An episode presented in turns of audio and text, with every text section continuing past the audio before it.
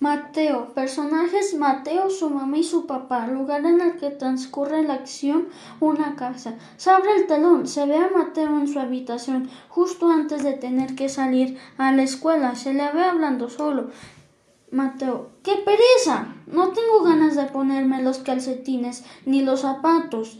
Ya sé que lo puedo hacer. Les haré, les haré creer a mamá y a papá y les haré creer a mamá y a papá que no sé ponerme los, solo los calcetines ni los zapatos.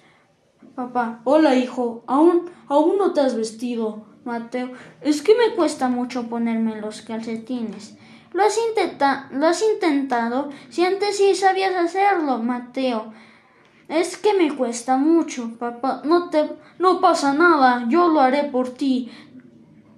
En la siguiente escena, Mateo está en su casa, en casa de un amigo. Para poder jugar sobre la alfombra, ha de ponerse unos calcetines de andar por casa. Ya, estoy listo. Vamos a jugar, mamá. ¿No decías que nos, no, no decías que no sabías ponerte tu calzado? Lo siento, no debí mentir. Es que hay a veces que me da pereza hacer las cosas. Mamá, lo sabemos, pero has de ser responsable de tus cosas y solo pedir ayuda cuando en verdad lo necesitas.